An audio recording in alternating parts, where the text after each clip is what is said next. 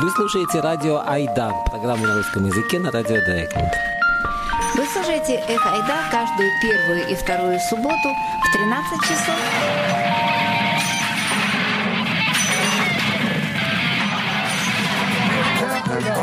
И «Эх, Ойда» по-немецки каждый третий и четвертый четверг в 19 часов.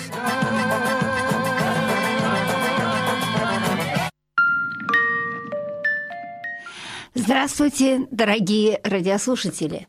Вы слушаете первую Айду в этом году, 2020, 2020. И первое, что я хочу сделать, это поздравить вас а, с Новым годом.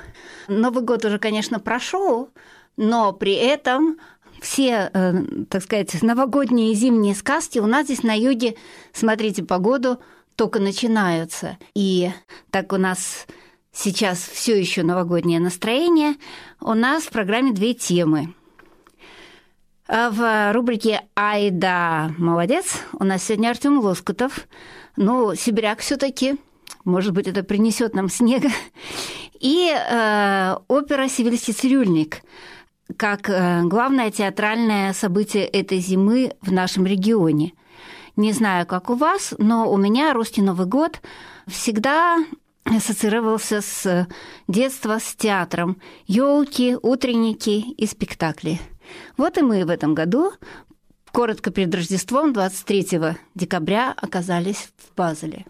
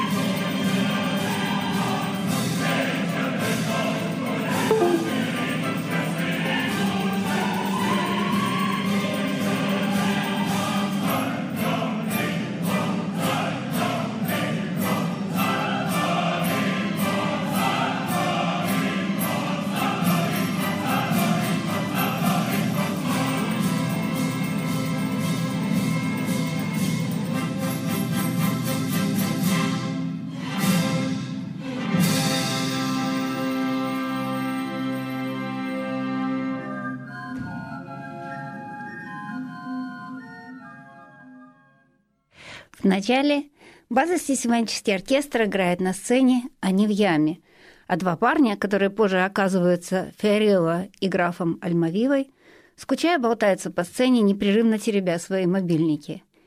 Дэвид Перри дирижирует овертюру к самой известной опере Россини, а эти двое все время его перебивают. Они не могут долго быть в покое или концентрироваться на музыке и пишут в WhatsApp. Нельзя ли играть побыстрее? Музыка идет быстрее. Скоро уже кончится все эти WhatsApp проецируются на сцену, ну, на большой экран, так же, как и профиль Розины в Facebook, который уже обнаружил Альмавива. 186 друзей и много фотографий, на которых она подкрашивает ресницы. Таким образом, может начаться цифровой роман. За это отвечает Фигаро. Его поет армянский баритон Гуган Барвиян. Здесь куда более ослепительный властитель моды в этом спектакле, чем обычный парикмахер – Фигара, которому помогают двое, два танцующих двойника, исполняет свою знаменитую арию «Фигара там, Фигара здесь», и на экране высвечивается множество «F», как Фигара, но и как, собственно говоря, это фейсбуковское лого F. Альмавива спрашивает, как его найти. На экране э, мы видим э, на Google Maps э, какую-то улочку в Севиле – и Фигаро нанимает крутого длинноволосого электрогитариста для Альмавивы, чтобы сопроводить его серенаду.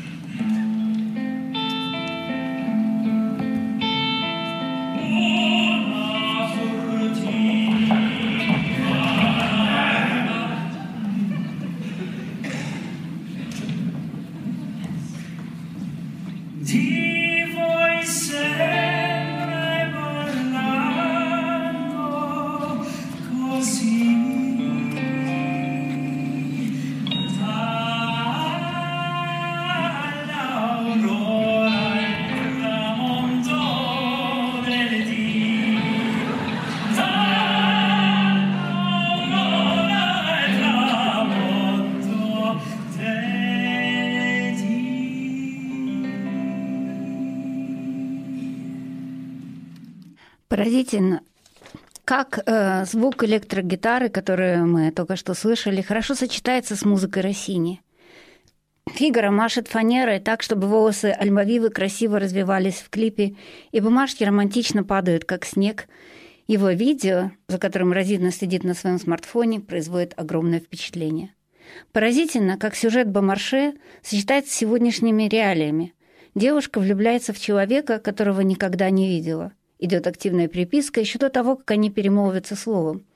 Современный, очень талантливый, очень европейский спектакль. Поразительно, что его поставил русский режиссер, существующий последние годы фактически в феодальной реальности, типа реальности эпохи Бомарше.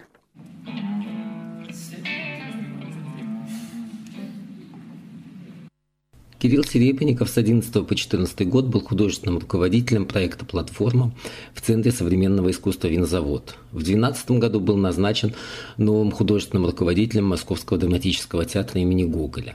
Серебренников превратил его в Гоголь-центр, театр с программами кино, концертов, лекций и открытых дискуссий. Серебренников не только театральный, но и кинорежиссер. Его фильм «Ученик» завоевал премию в Каннах. В 2018 году очередную канскую премию получил фильм «Лето» о Викторе Цое – он завоевал также российскую Нику за лучшую режиссуру. В том же году балет Нуреев в Большом театре получил главный приз премии Даниила Хармса в области литературы и искусства. Премьера этого спектакля должна была состояться в 2017 году, но была перенесена после генеральной репетиции, якобы потому, что он не готов. Причина переноса была другая. Его потребовал глава Министерства культуры России Владимир Мединский, сославшись якобы на пропаганду нетрадиционных сексуальных ценностей. Тем же летом Кирилл Серебренников был арестован. Об этом вам, конечно, известно. И все же премьера состоялась 9 декабря 2017 года на сцене Большого театра. Был также показан еще один спектакль днем позже. Но режиссеру следователь не позволил присутствовать на спектакле. В Базинском театре на премьере «Сибирского цирюльника» Кирилла Серебренникова тоже нет. Вместо российского режиссера на сцену выходит его помощница Юлия Хюбнер – которая наблюдала за новой постановкой этого спектакля, уже состоявшегося в Комише опер Берлин в 16 году, то есть это был такой ремейк.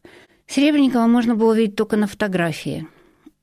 Что касается сотрудничества его с Юлией Хубнер, она вынуждена была записывать репетиции в Базеле на видео, обсуждать их с Кириллом, чтобы его сложная и в то же время удивительно легкая постановка была восстановлена на базельской сцене. Драматургия построена на напряжении между цифровым общением и реальными чувствами, между постановочной реальностью и отсутствием близости, удивительно перекликается в этом выдающемся музыкальном театральном событии.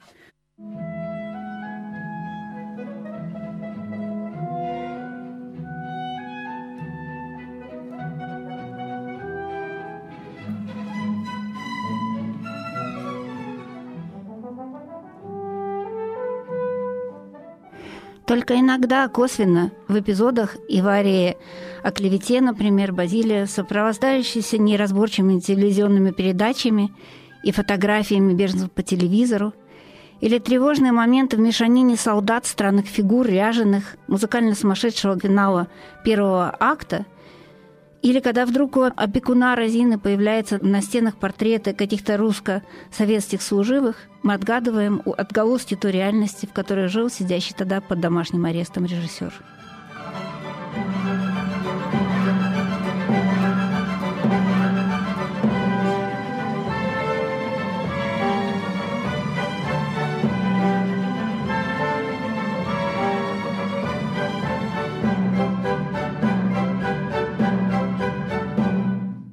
Невозможно избавиться от этих мыслей, когда смотришь спектакль, несмотря на всю его э, удивительную красоту, веселье и легкость.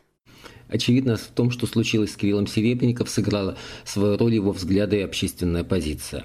Он принимал участие в протестных акциях за честные выборы. После российско-грузинского конфликта выразил готовность пройтись по Москве с плакатом «Я грузин» подписывал открытые письма с призывом к освобождению участниц группы Pussy Riot против ужесточения законодательства о митингах, против запрета гражданам США усыновлять российских детей-сирот, против ограничения прав ЛГБТ. Он выступал в поддержку режиссера Тимофея Кулябина, обвиненного в оскорблении чувств верующих постановкой оперы «Тангейзер». В 2015 году Кирилл Серебренников охарактеризовал содержание российского телевидения как ложь и пропаганду и высказал мнение, что страна живет в телевизионной реальности и этой реальности слепо верит. Россия сейчас ведет себя как нищий гопник, который с горя сошел с ума, а сторонники действующей власти – напуганные люди, не желающие ничего знать и решать.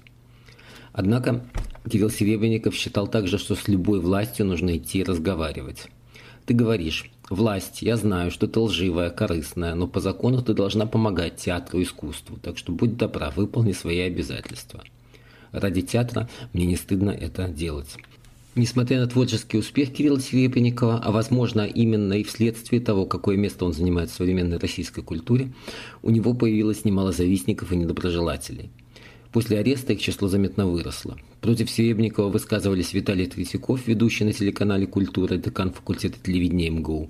Андрей Кончаловский, Иосиф Камзон. Критиковал его также ректор Российского института театрального искусства Григорий Заславский. 22 августа 2017 года Серебренников был арестован в Санкт-Петербурге, где он снимал фильм о Викторе Цуе. Его арестовали по обвинению в мошенничестве в особо крупном размере, в хищении 68 миллионов рублей, выделенных с 11 по 14 год на реализацию проекта «Платформа». Сотни людей пришли в день ареста к зданию суда. Сам Серебренников назвал обвинения в свой адрес абсурдными и шизофреническими.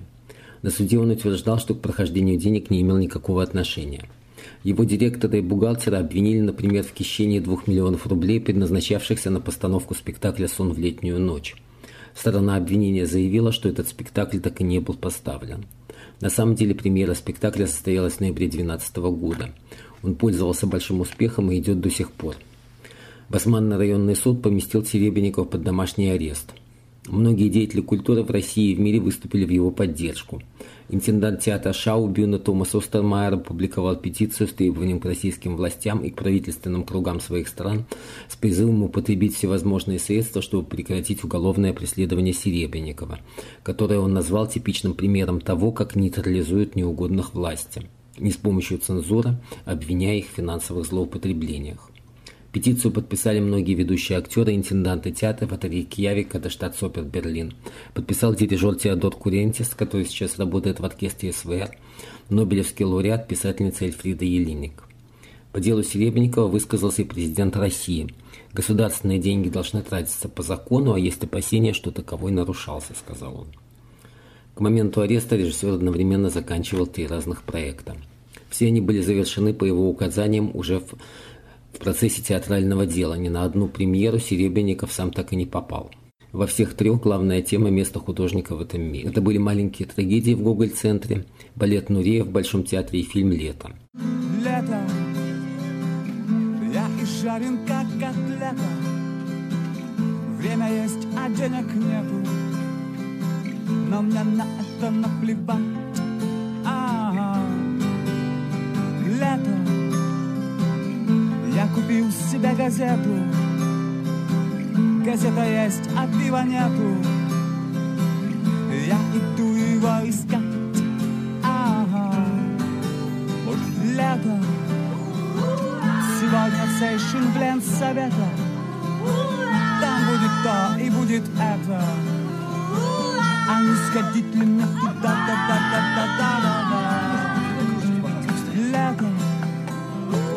всех хулиганы пригостята. У них, наверное, вендетта. А впрочем, это ерунда, да да да да да да да Лето, штаны истерты, как монета. В дымится сигарета. И будто под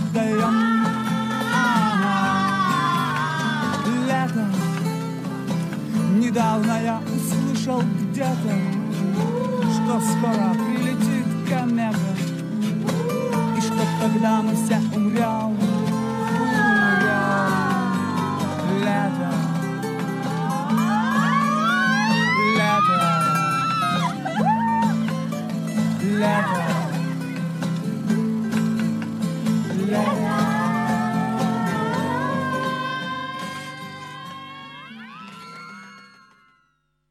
того, осенью прошли две его постановки в Швейцарии. Кози Фантуте опера Моцарта «Так поступают все женщины» и «Сивильский цирюльник Россини в Базеле». Особенно уникальна цюрихская постановка, где указания режиссера, которому ни с кем нельзя было общаться, передавались его помощнику в Цюрих через адвоката. В январе 2018 года Следственный комитет заявил о завершении расследования дела Серебренникова, причем сумма якобы растаченных денег выросла.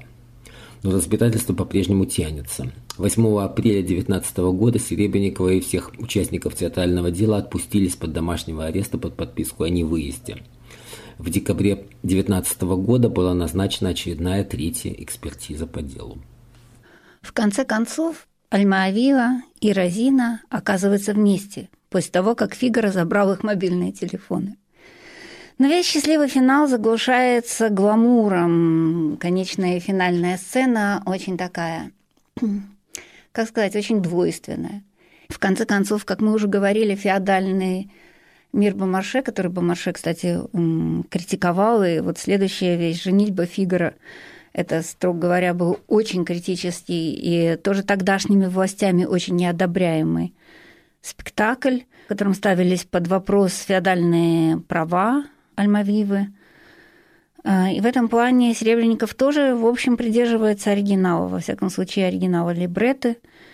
И начинаешь понимать, почему Серебренников считает комедию, которую ставит Базель, все-таки при всей ее веселости, черной комедией. Потому что, в конце концов, все эти хэппи-энд, весь хэппи-энд э, стал возможен только потому, что у графа есть власть, и он все может купить, в том числе и художника, во всяком случае, художника по жизни Фигара.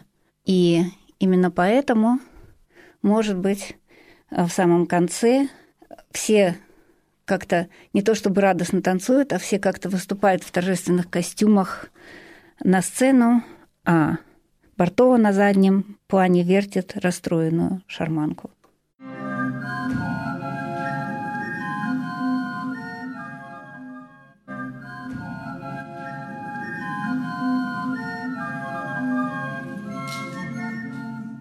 Это был наш сюжет о опере в Базеле «Севильский цирюльник». Хотелось бы только сказать пару слов о тех спектаклях, которые мы упомянули. Их вы, к сожалению, посмотреть в ближайшее время, видимо, не сможете. Но про Большой театр все понятно. Они позволили только два раза сыграть Нуреева. Может, не повезут его за рубеж, не знаю, но, во всяком случае, пока вот так. Но есть очень много клипов в Ютьюбе, так что сходите Серебренников, Нуреев, Большой театр, вы их найдете. Кроме того, есть вот эти два трейлера из э, оперы «Сивильский цирюльник», комиша опера Берлина и театр Базель, ну и э, спектакль а таковы все женщины, то есть этот моцартовский э, спектакль в Цюрихе, он, к сожалению, вот в ноябре уже прошел. Но будем надеяться, что все-таки он еще раз появится в репертуаре. Смотрите по сторонам. А, Серебренников достаточно доказал свою способность ставить э, спектакли, даже э, находясь в заключении. И я вам все-таки поставлю его поздравление с Новым годом Кирилла Серебренникова, с которым я не совсем согласна. Но, в конце концов, давайте дадим ему слово.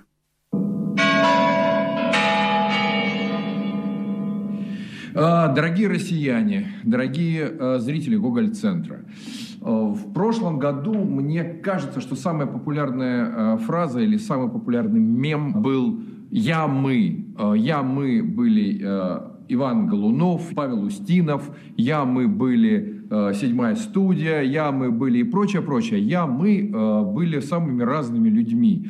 Примеряли на себя маски и судьбы самых разных э, людей, которые были под репрессиями, которые были в каких-то ужасных ситуациях, таким образом стараясь ну, выразить свою солидарность. С нами тоже, со мной тоже выражала солидарность огромное количество людей. За это спасибо огромное. Вообще весь прошлый год мы прошли, провели в борьбе с какими-то людьми, которые э, хотели нашей погибели. А, мы тоже сопротивлялись как могли, ну а чем мы можем сопротивляться? Мы можем только делать спектакли. Мы сделали достаточно много спектаклей, а вы, в свою очередь, э, поддерживали нас, приходя на эти спектакли и покупая на них билеты, и потом хлопая нам, артистам, всему театру за это вам огромное спасибо, потому что без вашей настоящей поддержки ничего бы не было, не было бы э, прошлого года и, видимо, не было бы следующего года. Но э, я бы хотел, чтобы э, так или иначе в следующем году, в 2020 году, 2020, э, мы зарыли все наши томогавки войны и поняли, что на самом деле главная сила в любви, в единстве э, и в прощении, может быть, самых злобных мудаков и в самых от, отвратительных мерзавцев. Даже э, в русских народных сказках или в классических пьесах, э, после того, как мерзавцы и мудаки наказаны и э, правда восторжествовала, их все равно прощают. Или, во всяком случае, на поклоны выходят э, артисты, раскланиваются, и мы понимаем, что, ну, это было какое-то уже представление, давайте им всем похлопаем. Эм, я не считаю, конечно, что людей, которые делают тебе очень много зла, надо, э, надо им хлопать, но простить за то, что простить им то, что они мерзавцы, и простить им то, что они мудаки, э, наверное, надо. Потому что это же болезнь, а больных людей всегда жалко. Итак, мы объявляем следующий год годом победы, правды над злом, годом прощения, годом единения и годом любви 2020.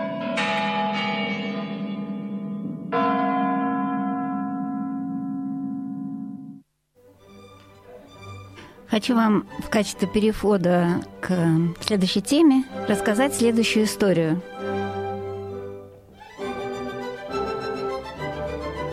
В 2017 году Москва праздновала свой юбилей – 870 лет. Художник Артем Лоскотов расклеил всюду по городу стикеры в поддержку находящегося под домашним арестом режиссера Кирилла Серебренникова. На них слоган «Москва – в городе создается история». И Кирилл Серебренников за решеткой. Для оформления Москвы ко дню города используют изображения таких известных людей, как Цветаева и Пастернак, сказал Лоскутов. При жизни их давили, а сейчас их фотографии на плакатах «Великие москвичи». Слоган московского правительства «Город, где творится история», говорит художник, заставляет его задуматься о Серебренникове.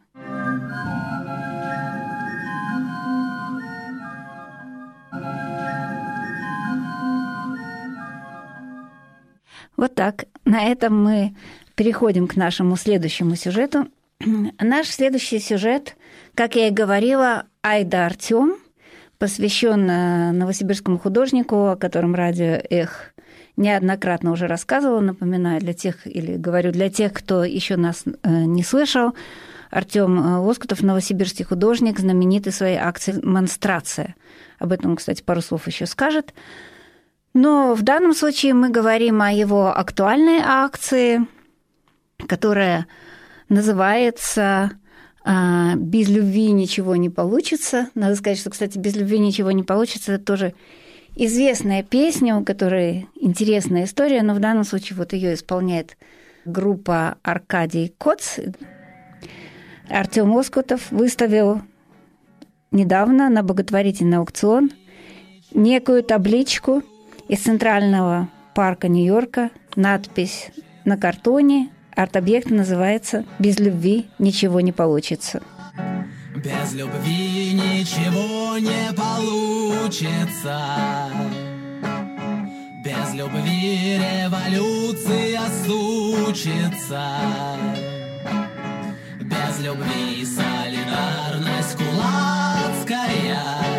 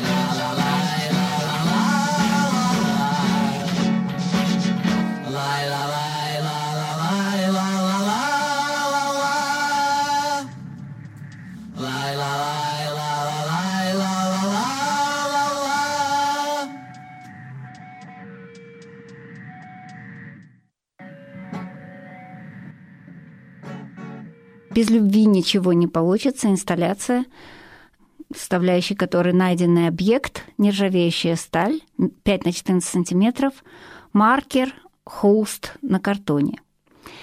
Э, собственно говоря, основная составляющая часть этот найденный объект из нержавеющей стали. Эм, это некая табличка со скамейки в Центральном парке Нью-Йорка, который упоминал фонд борьбы с коррупцией Навального в расследованиях о тратах главы Банка Москвы, раньше назывался Внешторгбанк, БТБ, э, Андрея Костина на телеведущую Наилю Аскерзаде. Траты на возлюбленную э, достигли такого размера, что даже в исследованиях Навального это достаточно сенсационные цифры. Лоскутов признался редакции «Сибириали», что он сам скрутил табличку ради искусства. А, табличку эту заметили, что она пропала в Центральном парке, и было много предположений, куда она делась. После чего Лоскутов и признался, что, собственно говоря, он ее и переместил. И, как он выражается, Э, упомянутая табличка после отделения от лавочки стала отдельным произведением искусства и важной иллюстрацией истории 2010-х годов. Я осознаю возможные последствия. Это все таки нарушение, но иногда художественный замысел важнее, сообщил художник табличка с надписью на английском языке «Андрей Костин, не забывай, что мы с тобой одной крови, я люблю тебя» на Иля 2015. Ее установка стоила от 10 до 25 тысяч долларов.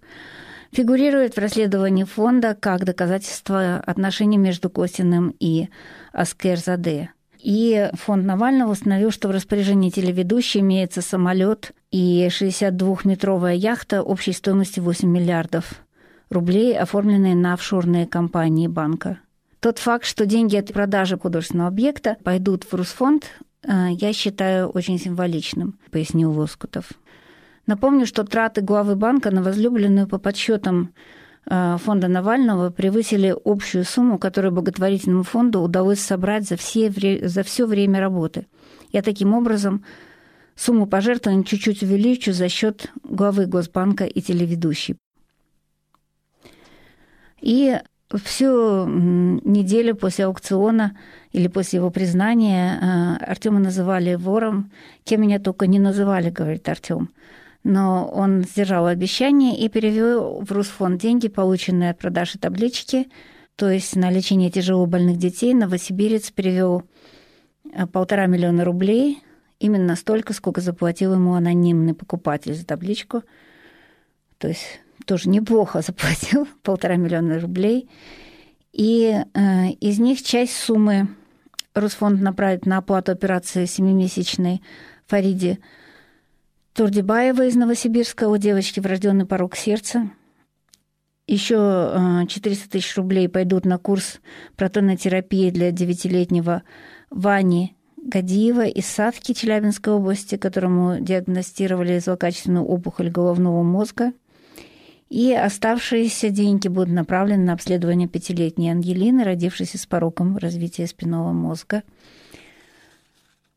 И тем самым, в общем, как Артем и собирался, деньги будут перераспределены. Вы, наверное, опять зададите тот самый вопрос, который задают э, очень многие, э, и часто э, является ли это искусством. Эм, не знаю, э, наверное, на это нельзя ответить однозначно, как бы сказать, в духе какой-нибудь энциклопедии или я не знаю, есть ли какое-то такое общее ведущее мнение, есть ли некий Бог, который знает, что является искусством, что нет. Э, с моей точки зрения, да, это несомненно искусство, и, как и многое другое, что делает Артем, искусство, несомненно, очень современное. Ну, а тут, как мы и обещали, на этом месте мы переходим к нашей рубрике «Ай да Артем».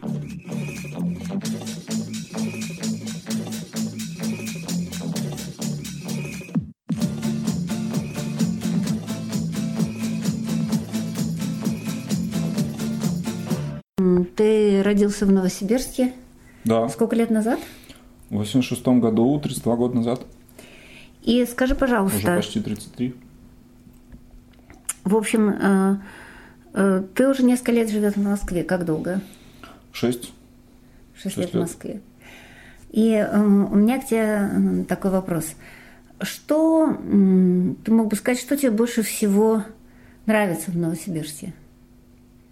Что ты там, назови буквально две-три вещи, которые ты там любишь? Хороший вопрос. А, ну, у нас там отлично Первомай отмечают в Новосибирске. Одно? Что а, еще? Ну, то, что он не Москва. На фоне Москвы он посвободнее, а, например, да, там нет только такого количества ментов. И э, там нет э, такого количества денег, это с одной стороны плохо, с другой стороны за эти деньги так не, в эти деньги так не впилась власть намертво, как, как, как, как в Москве, да, и там чуть более демократично, как да, идут какие-то процессы. В Новосибирске, ну, к слову, я, сходив в этом году в московскую мэрию, попытавшись согласовать акцию в поддержку Ивана Голунова, когда ему подбросили наркотики и собирались посадить в тюрьму на огромные сроки, я ощутил, что в Москве я совершенно бесправный. Я не могу вести никакого диалога с мэрией. Я могу только э, слушать их требования и, и, и как бы ну, либо выполнять, либо выходить из мэрии, и, и тебя встречает полиция и говорит, так, дорогой, вот тебе предупреждение, если ты не хочешь, то мы прямо сейчас тебя увезем. То есть в Новосибирске я все-таки чувствую себя, даже не живя там сейчас, э, ну, некой все-таки более весомой э, фигурой. Я могу о чем-то вести диалог с мэрией, они слушают меня, и они понимают, что им нужно со мной договариваться, потому что конфликты не нужны им тоже. Да, мы... Ну и твоя популярность э, все-таки, сколько на демонстрацию самое большое приходило человек? Ну, тысяч пять, наверное, там ну, дальше уже сложно тем считать. не менее, да. Ну, это больше, чем, да, это да. в 10 раз больше, чем выходит на, на первомайскую демонстрацию коммунистическую, несмотря на то, что у нас мэр коммунист. И, э, собственно, отсутствие такого безумного количества денег, как в Москве, дает возможность заниматься вещами, которые которыми ты не станешь заниматься в Москве. То есть, грубо говоря, в, в Москве тебе нужно очень много тратить, платить за жилье, за все на свете. А в Новосибирске ты понимаешь, что денег нет, в принципе, как бы, и нет возможности заработать, ты о них и не думаешь, и ты занимаешься какими-то вещами, ну, то, что называется типа для Бога, для искусства, для души. Например, монстрация. Например, монстрация, например, какие-то такие художественные практики, которые в принципе не подразумевают художественного рынка и делаются совершенно для каких-то других вещей, и в этом это, конечно, более оторвано от э, нормальной жизни, наверное, но с другой стороны в этом есть, э, в этом поле есть возможности для чего-то, что невозможно в Москве. Твоя главная, в общем, твоя марка или твоя карьера художника, акциониста, скажем так, если это можно назвать карьерой, началась э, с монстрации. Я тысячу раз уже рассказывала слушателям, что такое монстрация. Ты можешь буквально а, в одном предложении дать определение, что такое монстрация? Просто для тех, ну, кто это еще не слышал. Это, это попытка оживить Первомай, попытка наполнить его новыми смыслами. И э, это такая альтернативная демонстрация, альтернативная первомайская демонстрация, в которой люди не славят Сталина, Ленина, Путина или кого бы то ни было, и, а, а делают свои персональные высказывания. С помощью лозунгов? С помощью транспарантов, да. Просто любой человек может написать... Почему все, эти лозунги хочет. в основном, как правило, смешные или остроумные, или фантазийные и так далее? То зачем ходить с несмешными лозунгами? Ну, это ж нужно проснуться с утра выходной, а, сделать этот лозунг, а он не смешной. Ну, зачем это надо? Не, ну, то есть там есть, конечно, смешные лозунги, но ну, основном... Ну, например, «От наш», который был лозунг во время Э, в 2014 году, по-моему, да? А, ну, ну, во всяком случае, после того, как да. многие Ну, иногда просто не до шуток. А Крым наш. Просто иногда не до шуток. А был еще следующий год лозунг «Господи, прости», это уже совсем не до шуток. Это а в этом просто... году в Новосибирске? А у нас было, э, ну, мы говорим о переднем как бы транспаранте, да, да который как да. бы от группы инициаторов да, да, демонстрации да. происходит. У нас было два э, лозунга. На первом был написан «Нам хана», а, ну, это песня просто такая веселая, но и в целом как бы не, некоторые предчувствия того, что происходит Просто еще снег выпал накануне 1 мая, и, собственно, с утра было минус 2, и шел снег. И это было ощущение, что мы сейчас тут вот как, как мамонты, вымирающие в ледниковом периоде, что-то из последних сил пытаемся э, выйти на свою монстрацию.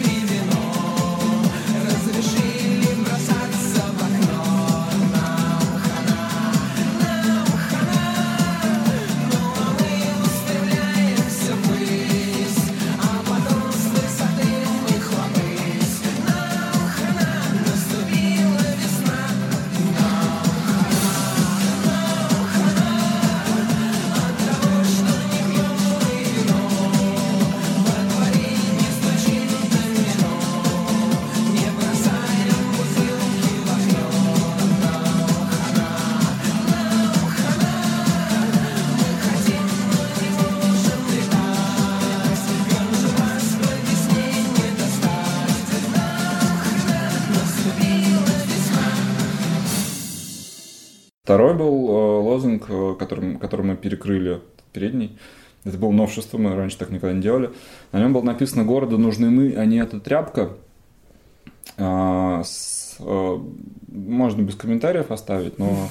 Двойное значение, да. Двойное там, да, как минимум значение. С одной стороны, очень много внимания со стороны полиции и всяких там спецслужб, их попытки узнать, что у нас там будет написано, потому что это каждый раз сюрприз. А да бог с ним, не так важно, что там написано, важно, что мы тут есть, важно, что тут осталось там, ну, 2-3 тысячи, может быть, э, человек, которые все еще э, ходят на монстрацию и а, пытаются как-то вот выжить среди этого всего, да, и показать какую-то некую альтернативу. И, и собственно, не, разнообразие этой альтернативы. Здесь есть не только люди, которые голосуют за мэра сталиниста, но и люди, которые совершенно о другом пытаются говорить и думать. И что, в общем-то, все эти люди, они гораздо важнее, чем то, что написано у нас там на переднем транспаранте. Совершенно не важно, что там у нас написано. С другой стороны, это, конечно, привет мэру. У нас выбирали мэра осенью, и э, городу нужны мы, а не эта тряпка. Э, ну, это как бы публика в Новосибирске на 99%, а может быть и на 100%, уверена, что этот лозунг про нашего действующего мэра, потому что ну, он совершенно никакой. Он ни на что не способен, а, кроме того, чтобы болтать и, будучи оппозиционером, совершенно играть на руку властям и ничего не делать ничего оппозиционного. Э, когда мы сравнивали вчера, смотрели э, ну, клипы положены, видите, про монстрацию. Тут еще, знаете, дело полной правды никогда нет, естественно, ни в кино, ни в радиопередаче. Кто знает, может, дело в том, что была съемка поудачнее. Но первое впечатление, конечно, что в Новосибирске пободрее, поэнергичнее, пополитичнее, посмелее. Московский даже лозунг э, «Москва не приговор», в общем, довольно-таки печальный. Печальный, конечно, да. Ну, потому что Москва монстрацию свою проводит подряд, наверное, только второй год. То есть там были какие-то эпизодические попытки, спотыкавшиеся о то о подъем оппозиционный, когда уже совсем не демонстрации, то, в принципе, об ОМОН, который и о московскую мэрию, который ничего не хочет согласовывать никогда. И пока московская монстрация такой подрастающий как бы проект, и они чувствуют, что они еще не Новосибирск, но немножко шутят над собой и говорят, Москва не приговор. Поэтому, Можно наверное, пытаться. в Новосибирске люди носят э, твои футболки с надписью «Здесь вам не Москва». А, Или а, это имеет носят, еще какое-то их значение? носят даже в Москве а, в качестве какой-то постмодернистской шутки или такого привета а, бельгийскому сюрреалисту Рене Магриту. А, Почему Магриту? Ну, это не трубка. Ага. С картинкой трубки. И Москва, здесь вам не Москва. Ну, я не знаю, я, я вот могу говорить в таком случае, что ну, внутри меня-то Сибирь, и в, в радиусе одного метра от меня, и там немножко другие законы работают. И я не совсем в Москве нахожусь, а в таком неком специальном пространстве. Вот. Но вообще это, это, не только Сибирь, это не только в Новосибирске популярно. Вот сейчас мне с утра написал парень из Швеции, из Стокгольма. Говорит, я у тебя там две футболки заказал, когда отправишь-то? Говорю, прости, я сейчас в Германии, завтра вернусь в Москву и все тебе вышлю. А, ну, то есть это э, универсальное э, заявление, потому что практически везде не Москва. Ну, даже и в самой Москве можно найти некие территории, которые не вполне московские. Ну что ж, мы поговорили о том, что хорошо в Новосибирске. Я думаю, что общее э, впечатление создалось. А теперь такой вопрос, а чего тебе не хватало в Новосибирске? Или чего тебе сегодня тоже не хватает в Новосибирске? А, ну, во-первых, Новосибирск далеко от всего на свете. И при уровне доходов в Новосибирском среднем выбраться оттуда очень проблематично. Ну, это просто дорого. Просто если ты хочешь, а, ну, грубо говоря, из Москвы, ты можешь себе позволить уехать на выходные куда-то, а уехать на выходные из Новосибирска ты можешь, ну, в Омск или в, или в Красноярск, или в Кемерово, ну, то есть, что лучше уж дома остаться. А как насчет Китая? Нет, нет, нет. Ну, в Китае я, я не был в Азии. Но у нас популярно уезжать на зиму в Таиланд, потому что это как-то там тот же самый часовой поезд, ты можешь Ближе, работать. да? Дешевле, чем из Москвы реально, да, тут долететь. И часовой поезд новосибирский, то есть там ты можешь продолжать работать, э, если ты там можешь быть айтишником или там даже журналистом, писать какие-то тексты на удаленке. А, какие-то компании перебираются туда просто ну из-за климата и ну, почему нет? В Сибири минус 30 зимой, а в Таиланде море и э, погода. Но я там пока не был. И так, так и не добрался в, в сторону Азии. А, ну, то есть это удаленность просто, потому что все-таки еще немножко, и ну и периферийность, конечно, Новосибирск это очень город, э, ну, ну, находящийся в, стороне, как бы вот от, от, от важных вещей. Россия очень э, москвоцентрична, и какие-то неважные вещи, которые происходят в Москве, они как бы получают больше, не знаю, охват, больше внимания, чем, чем что-то интересное, что в Новосибирске. Ну, как бы это ну, опять же, там нет э, сцены художественной, даже по сравнению с тем, какая есть в Москве, там огромное количество, не знаю, галерей и музеев, и возможностей посетить какие-то выставки. В, в, в Новосибирске все подобные события, они исчисляются единицами. То есть у тебя, ты знаешь, что у тебя в году, вот в этом году, в октябре, что-то будет происходить, какой-то фестиваль, э, на котором, может быть, приведут каких-то художников и, ну, может быть, парочка... И это город, в котором почти 2 миллиона, да? 1, да, 6. может быть, парочка каких-то артистов доберется до Сибири, которые уже совсем на пенсии, да, и могут себе позволить э, приезжать в провинциальные города. Ну, то есть это, в общем, просто 3,5 тысячи километров до Москвы. Это очень далеко. А еще что? Еще mm. что? Ну, на самом деле, я уезжал оттуда в попытке просто сбежать от э, ну, какого-то, не то чтобы прям преследования уж политического, ну, по сути, это оно и было. То есть меня не сажали в тюрьму, но меня заваливали мелкими административными делами, и необходимо было раз, два раза в неделю, а то и Из-за чаще. демонстрации. Из-за, Из-за всего на свете, с полицией, из-за из-за всего на свете. фальсификации, когда тебе подбросили наркотики Ну, полицейские. это, это было начало, когда мне подбросили Да. наркотики, то есть меня до этого задерживали там на каких-то митингах, но я не относился к этому всерьез. Ну, 500 рублей штраф тебе выпишут, 10 евро, да и бог с ним. Но после демонстрации, э, ну, в смысле, после девятого года, после истории с травой, э, уголовное разбирательство длилось почти год, и спустя полгода на меня завели новое уголовное дело. Еще два с половиной года я был под подпиской о невыезде, то есть я просто не мог уехать из Новосибирска, не прося разрешения у судьи или у следователя, или еще у кого-то. Когда я это делал без спроса, меня объявляли в розыск, и я чувствовал себя ну, совсем уж каким-то преступником. Пример, например, история с иконами Пусирает, то есть картинки в поддержку Пусирает. У меня было шесть одинаковых административных дел об оскорблении религиозных чувств из-за одной и той же картинки. А, Там три раза за плакаты, которые в трех разных районах были размещены, и в, и в каждом, за каждый плакат было отдельное дело. За футболки, за то, что я фото футболки публикую на своем блоге. То есть люди как бы работу работают, они получают зарплату, прокурор, судья, все, кто таскают меня в суды. А я просто хожу и, ну, один раз это прикольно, второй раз уже не так прикольно, третий раз ты уже стесняешься даже писать в соцсети, потому что ты уже всем надоел с этими разбирательствами. А в шестой тебе хочется просто, ну, как-то прекратить оказываться в этой ситуации. И я в каком-то смысле из Новосибирска уезжал, чтобы поменьше внимания э, привлекать со стороны правоохранительных органов, потому что в Москве им реально есть кого ловить без, и без меня. И я чувствую, что я там как бы отдыхаю, что я как в огромном Вавилоне, затерявшийся, и как бы до меня нет дела правоохранительным органам. Приезжая в Новосибирск даже вот сейчас, раз в год, я, я немножко как бы, не, ну, сейчас уже успокоился, но раньше ощущение, что за тобой ходят по пятам, слушают твой телефон, и ты, в принципе, немножко под колпаком, потому что в этом городе ты там а, вверху списка оппозиционеров, их смутьянов, за которыми нужно следить. Но если есть у нас политическая полиция, да, у них же есть ресурсы, ну, у них есть там условно, ну, 100 человек, например, в городе, за которыми им нужно следить. 100% ты в этой сотне.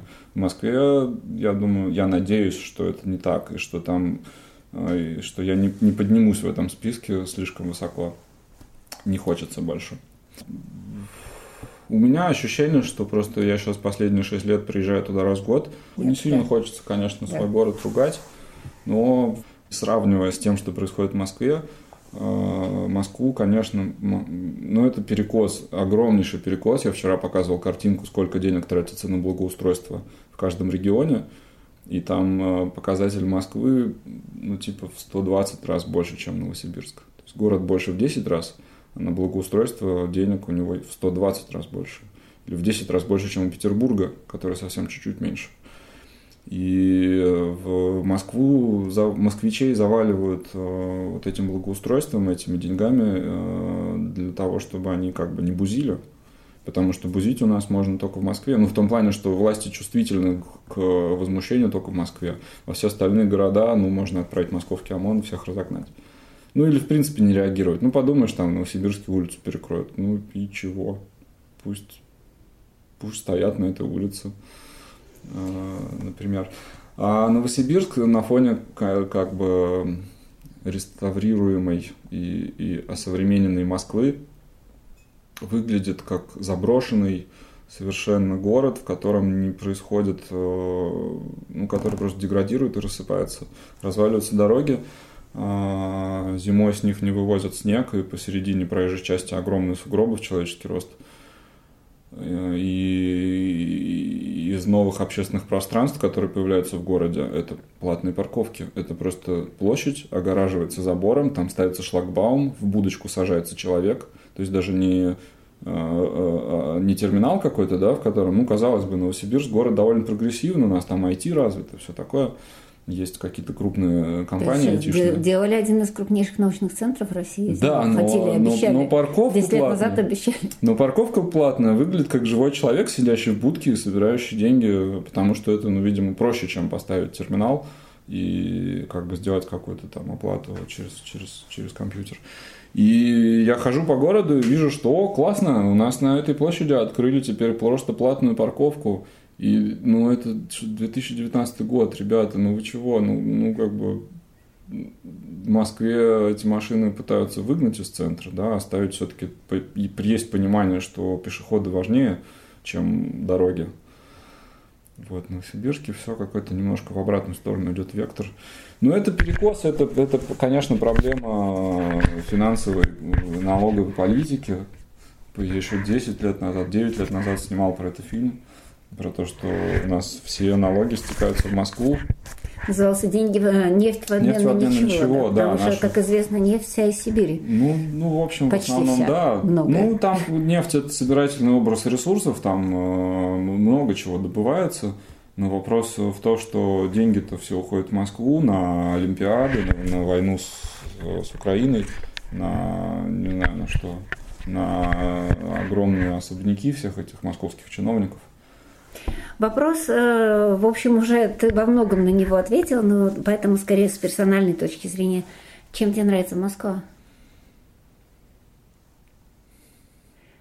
Ну, Москва э, огромный город. Там 15 миллионов человек, плюс еще Подмосковье, и плюс еще люди, которые приезжают туда, так как я нелегально, я же не москвич, я числюсь жителем Новосибирска, Новосибирска. А, ну, 15 миллионов человек – это огромная аудитория. Я когда смотрю в свой, ну, там, какие-то свои социальные сети, Инстаграм, в котором пишут, э, где твоя публика, откуда, я вижу, что у меня, конечно, там есть новосибирцы, но москвичей там в три раза больше. Э, и ну, это моя сцена, как бы, это мой зритель, да, они находятся там. И, наверное, мне правильнее находиться в Новосибирске, чтобы говорить с ними на одном языке, об одном и том же, понимать, чем живет, ну, ну, в общем, это большая часть России, мне кажется, находится в Москве, или большая часть, грубо говоря, Активно. людей, способных стать моей аудиторией. Угу. Они, наверное, есть в разных местах, но в, в Новосибирске ты чувствуешь себя все-таки немножко изгоем. И вся монстрация, почему она так, а, на чем она вообще как бы выплывает, да, вырастает, на попытке почувствовать, что ты не совсем как бы сумасшедший среди всех каких-то таких супернормальных людей, а таких, как ты, довольно много, и можно раз в год собираться, смотреть друг на друга, понимать, что, ну, как бы нормально быть разным, нормально быть э, не, не, не таким, как бы не телезрителем российским. Вот, и чего? И в Москве, наверное, таких людей больше, хотя бы потому, что всего 15 миллионов. В Москве, конечно, и да. И происходит какая-то выборка, люди так же, как и ты, уезжают из провинциальных городов именно туда, ну, если да. не, не ну, дальше. Ну да.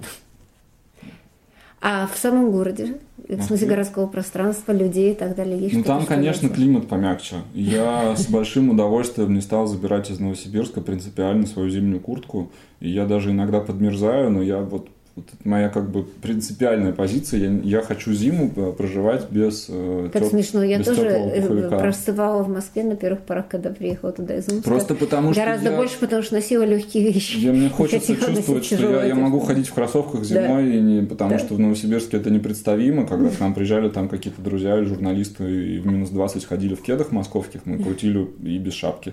Ты, ты чё вообще? Ты, ну, так, так нельзя. Твое пижонство, оно здесь тебя погубит. А в Москве все-таки помягче. Отсутствие вот этих 30-градусных морозов, длящихся месяц порой. А мне, как сибиряку, все-таки хочется ну, отдохнуть от этого климата. Москве ближе к, Москва ближе к Европе. Ты можешь э, ну, реально за дешевые какие-то рейсы куда-то улететь. А чтобы сделать это из Новосибирска, тебе надо сначала задорого долететь до Москвы. Особенно летом, э, в сезон отпусков, эти цены совершенно немыслимо взлетают. Есть что-то, что тебе не хватает в Москве? Ну, у меня есть некоторое количество друзей, с которыми мы видимся только раз в год. А, в Новосибирске мама, брат, родственники. А в Москве. Ха, квартиры не, не хватает мне, конечно. У меня есть какая-то, ну, мамина квартира, в которой я вырос э, в Новосибирске. А в Москве э, это существенное искажение. Я чувствую, что мне как, э, как бы художнику на меня вот эта вот как бы необходимость, в день, ну, потребность в деньгах, которая в Новосибирске была существенно ниже. Ну, ты просто понимал, что у тебя нет шансов их заработать и сильно об этом не парился в Москве э, ты понимаешь, что ты почти ничего не будешь делать бесплатно, просто потому что не можешь себе этого позволить. Тебе нужно ежемесячно платить аренду э, жилья и все такое. И, э, ну, это важный вопрос для Москвы, да, квартирный. Еще Булгаков про него писал.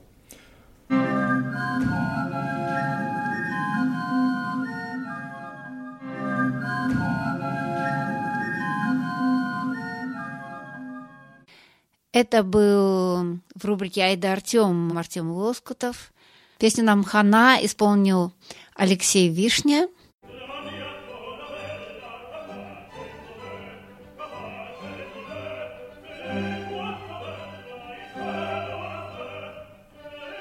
В нашей сегодняшней передаче прозвучали отрывки, музыкальные отрывки из э, базельской постановки – сивильского цирюльника Россини и также из постановки в комической опере Берлина, из Коси Фантуты, э, то есть «Так поступают все женщины» или «Школа влюбленных» э, Моцарта.